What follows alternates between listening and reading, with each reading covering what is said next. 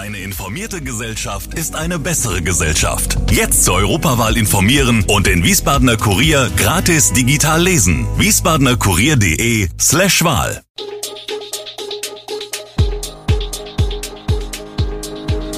Gude, unser morgendliches News Update. Das Wichtigste aus Wiesbaden für Sie im Überblick. Guten Morgen aus Wiesbaden an diesem 9. September. Zu wenig Sanitäter für Wiesbadener Feste, Bombe in Mainz-Kastell nach Evakuierung erfolgreich entschärft und alles zum Tod der Queen. Das und mehr hören Sie heute im Podcast. Für Veranstalter kleinerer Events und Kerben wird es in Wiesbaden immer schwieriger, Sanitätsdienste zu finden, denn viele machen den Job ehrenamtlich. Was das für Folgen haben kann. Das Deutsche Rote Kreuz Wiesbaden versucht, möglichst viele Einsatzanfragen zu realisieren. Allerdings müsse man auf Ressourcenschonung achten, erklärt der hauptamtliche Vorstand Manfred Stein.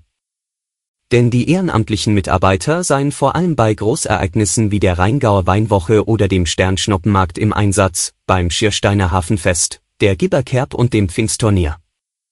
Oft sind dann 20 bis 30 Kräfte im Einsatz und dies über mehrere Tage hinweg. Bezahlt werden sie dafür nicht, Verpflegung und ein jährliches Grillfest sind das Dankeschön. Das DAK stellt den Einsatz dem Veranstalter freilich in Rechnung, denn neben der Verpflegung fallen Kosten für Material und die Fahrzeugnutzung an. Manchmal sind auch Notärzte im Einsatz, die an anderer Stelle abgezogen werden. Zu jeder beantragten Veranstaltung wird ein Risikoprofil hinsichtlich der medizinischen Gefahrenabwehr anhand von Faktoren wie Besucherzahl, Veranstaltungsgelände und Art sowie Wetterlage erstellt, erklärt Stadtsprecher Sebastian Wenzel. Auf dieser Basis verpflichte die Ordnungsbehörde den Veranstalter zur Sanitätsdienstanforderung. Komme der Veranstalter dieser Aufforderung nicht nach, könne dies zu einer Untersagung der Veranstaltung führen, denn eine Besuchergefährdung sei keinesfalls vertretbar. Der Kampfmittelronddienst hat eine 250 Kilogramm schwere Weltkriegsbombe in Mainz-Kastell erfolgreich entschärft. Die Anwohner konnten nach Hause zurückkehren. Das teilte die Stadt gegen 22.20 Uhr mit. Die Sperrzone darf nun wieder betreten werden. Zuvor war es zu Verzögerungen gekommen, weil sich Menschen weigerten, die Evakuierungszone zu verlassen. Ursprünglich hätten Spezialisten um 20.15 Uhr mit der Entschärfung der Bombe beginnen sollen, die am Donnerstagnachmittag im Rahmen von Bauarbeiten in der Wiesbadener Straße 85 in Kastell auf einem brachliegenden Baugrundstück entdeckt worden war. Dort soll das Bauprojekt Hellinghöfe entstehen. Der Gebäudekomplex wird Wohneinheiten und Einkaufsmöglichkeiten umfassen. Doch erst gegen 21.45 Uhr konnte der Kampfmittelronddienst seine Arbeit aufnehmen. Es wurde ein Bereich im Radius von 500 Metern um die Bombe evakuiert. Rund 2500 Wiesbadenerinnen und Wiesbadener mussten ihre Wohnungen und Häuser verlassen. Das Amtsgericht hat zwei Jugendliche in Wiesbaden verurteilt. Sie hatten eine 13-Jährige zu drei Raubüberfällen angestiftet. In einem Fall machte man sogar Beute. Devrim und Katalin wollen im Herbst 2021 das schnelle Geld machen.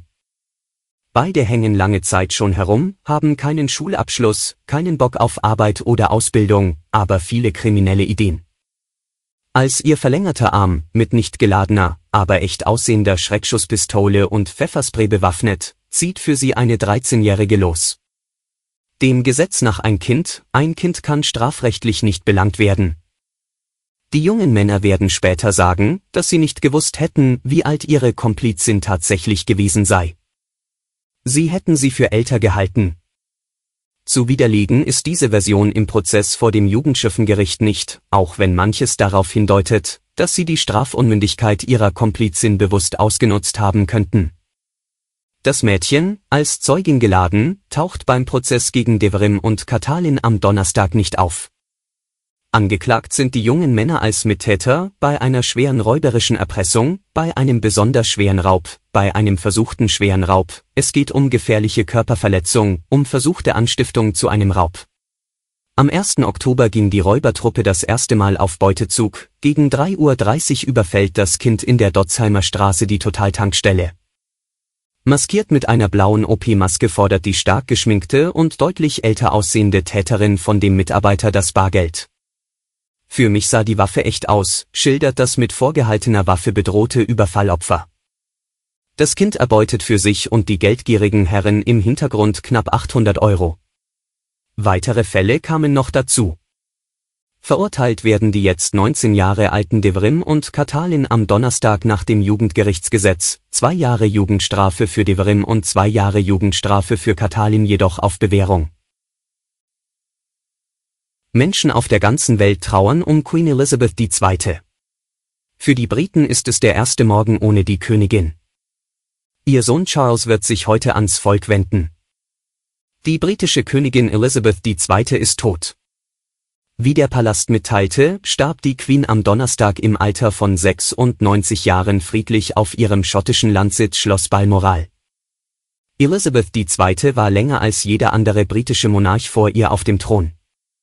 Sie war Staatsoberhaupt von Großbritannien und Nordirland und mehr als einem Dutzend weiterer Staaten, darunter Kanada, Neuseeland und Australien. Mit ihrem Tod geht eine Ära zu Ende. Auf unserer Webseite finden Sie einen Live-Blog zum Thema. In Deutschland erreichen neue Arzneimittel derzeit schneller die Patienten als in Frankreich oder Spanien. Das könnte sich bald ändern, befürchtet der Deutschlandchef von APFI Olaf Wettner. Der Grundsatz, dass man für ein besseres Medikament einen besseren Preis verlangen kann, soll nach neuen Gesetzesplänen zur Reform der Krankenkassenfinanzierung ausgehebelt werden, nach der geplanten Regelung sollten künftig nur noch Medikamente, die einen beträchtlichen Therapiefortschritt bringen, einen höheren Preis verlangen dürfen. Diese Sprunginnovationen machen laut Wettner aber nur etwa ein Viertel der neuen Medikamente aus. Andere Innovationen, die einen Zusatznutzen bedeuten, sollen dagegen nicht mehr zusätzlich vergütet werden. Medizinischer Fortschritt verläuft aber meist in Schritten, sprunghafte Verbesserungen gelingen nur selten. Für alle neuen Medikamente werde die Neuregelung unmittelbare Konsequenzen haben, ist Wettner überzeugt. In Deutschland werden innovative Medikamente dann entweder gar nicht oder erst später auf den Markt kommen. Denn die Möglichkeiten, Innovationen zu refinanzieren, verschlechterten sich mit dem Gesetzesentwurf der Bundesregierung, der jetzt in die parlamentarischen Beratungen geht. Das Gesetzesvorhaben sei hochgradig toxisch. Alle Infos zu diesen Themen und noch viel mehr finden Sie stets aktuell auf wiesbadener-kurier.de. Gude Wiesbaden ist eine Produktion der VRM von Allgemeiner Zeitung, Wiesbadener Kurier, Echo Online und Mittelhessen.de. Redaktion und Produktion die NewsmanagerInnen der VRM. Ihr erreicht uns per Mail an audio.vrm.de.